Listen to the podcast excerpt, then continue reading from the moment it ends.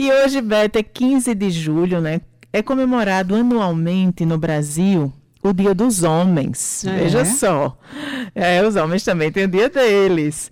E a data tem o objetivo de conscientizar a população masculina sobre os cuidados que devem tomar com a saúde. Pois é, minha amiga. Para falar mais sobre saúde masculina, nós vamos conversar ao vivo agora com o médico urologista, Dr. Jorge Mendes, que está em linha aqui conosco. Dr. Jorge, uh, prazer recebê-lo aqui no Jornal Estadual. Beth Menezes e Josi Simão conversando com o senhor a partir de agora. Pois é, é uma data importante, não é? Para que os homens tenham mais consciência ainda da importância de fazer exames regulares, de irem aos médicos.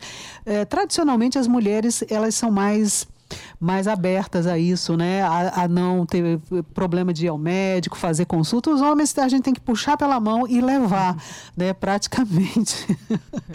Mas isso vem mudando e é sempre importante uh, que as pessoas façam exames regulares, tanto homem quanto mulheres, para qualquer problema sendo diagnosticado mais cedo, mais rápido, o tratamento é sempre mais garantido também, não é, doutor Jorge? Bom dia. Então, bom dia a todos mais uma vez. E é bem isso que você falou anteriormente, né? O homem, ele culturalmente, ele não foi orientado a cuidar da saúde desde cedo. Isso sempre foi uma preocupação mais das mulheres, mas que isso tem sido mudado com as redes sociais, com os médicos mais jovens também tomando essa postura, esse posicionamento de atrair esses homens e conscientizar sobre a saúde. E fazer o diagnóstico precoce é sempre melhor do que se deparar com a doença mais avançada. Isso a gente fala principalmente no tocante ao câncer de próstata, né, que é o, o que mais a, aterroriza os homens no dia de hoje. É, e existe é, realmente, doutor, um, certo preconceito do homem em procurar o médico com antecedência, fazer exames preventivos, né, buscar o médico de forma preventiva. Geralmente eles buscam quando já estão com, a, com algum sintoma, não é isso? O que pode ser feito para mudar esse quadro, doutor?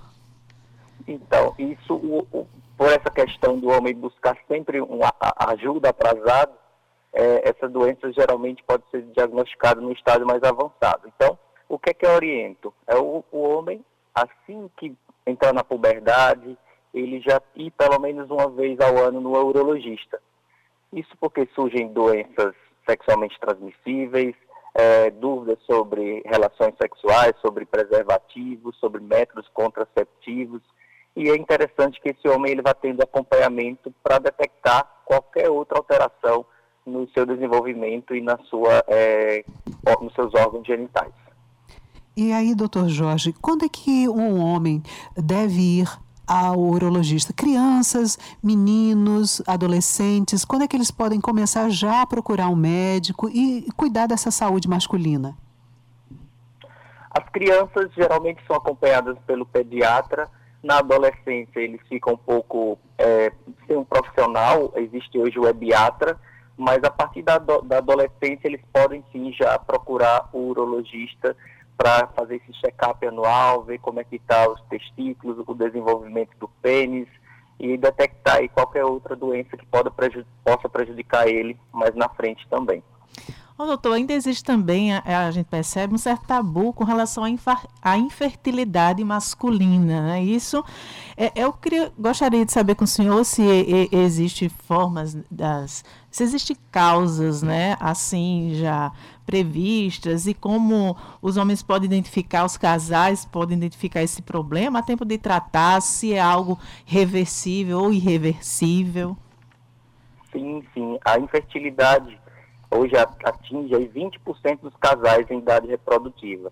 E anteriormente, é, contrariamente do que se pensava, que o problema era só feminino, hoje a gente sabe que o homem ele ocupa aí 50% dos fatores e as mulheres os outros 50%. Então, é, tanto o homem quanto a mulher devem buscar ajuda se estão com dificuldade de engravidar.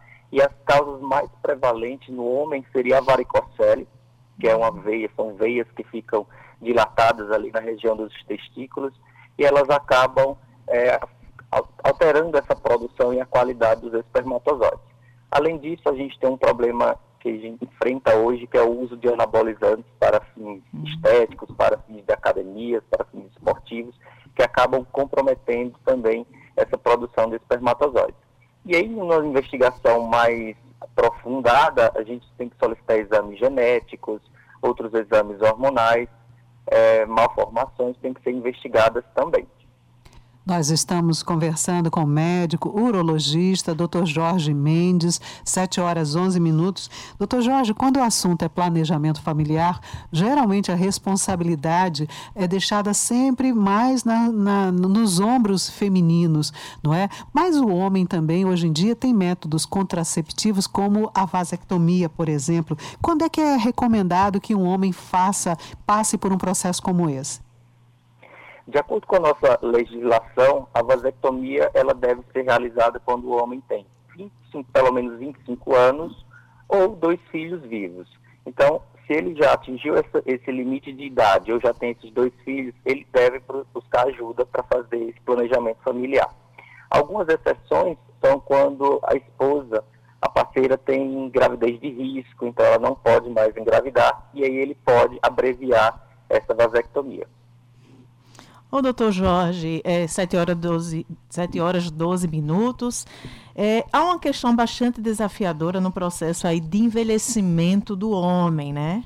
Que é a disfunção erétil. Ela, ela atinge aí, em média, quantos é, homens no país, assim? Qual a média de, de, de acometimento desse problema? E, e é um fator mais psicológico que físico? É natural? E tem tratamento? Então, a disfunção erétil, ela atinge metade dos homens aí após os 40 anos. Então, é, não é um... O homem tem esse medo, é, demora a buscar ajuda achando que está acontecendo só com ele, mas ele não deve se sentir sozinho. Metade dos homens, então, estão sendo acometidos. E existem vários fatores que podem levar à disfunção erétil. O envelhecimento ele vai alterando a, digamos, a constituição dos vasos sanguíneos, vai se depositando placas e isso acaba comprometendo o fluxo sanguíneo no pênis. E, além disso, outras doenças, diabetes, medicamentos podem interferir na função erétil. No homem mais jovem, 20, 30 anos, que é aquele que já é inexperiente, está começando sua vida sexual, as causas psicológicas são as mais prevalentes, porque ele está com aquela ansiedade de performance, está com cobrança social para ter uma ereção e ele acaba tendo essa disfunção erétil ocasionada aí pela ansiedade. Na menopausa, doutor Jorge, as mulheres, não é, elas, elas costumam fazer aquele processo de reposição hormonal. O homem passa por algo parecido, já ouvi falar em andropausa. Isso existe mesmo? E é recomendado também que o homem tome algum suplemento nesse sentido hormonal, alguma reposição? Sim, a partir dos 30, dos 40 anos, ocorre uma um processo de declínio da produção de testosterona no corpo do homem. E é o que ficou conhecido como andropausa, né, comparando com a, com a mulher. E alguns sintomas são bem perceptíveis, são bem impactantes, como a dificuldade de perder peso, a queda de libido, a própria disfunção erétil. Então, esse homem, a partir dessa idade, ele deve já buscar ajuda, fazer exames periódicos para avaliar a necessidade de já entrar com a reposição de testosterona ou fazer alguns ajustes na alimentação, no, no exercício físico, no sono, porque isso também vai favorecer a um aumento na sua produção de testosterona. É, o senhor falou de exames, é, doutor Jorge. É, quais são os mais comuns que o homem deve fazer e a partir de qual faixa etária ele deve realmente ficar mais atento e buscar uma ajuda médica?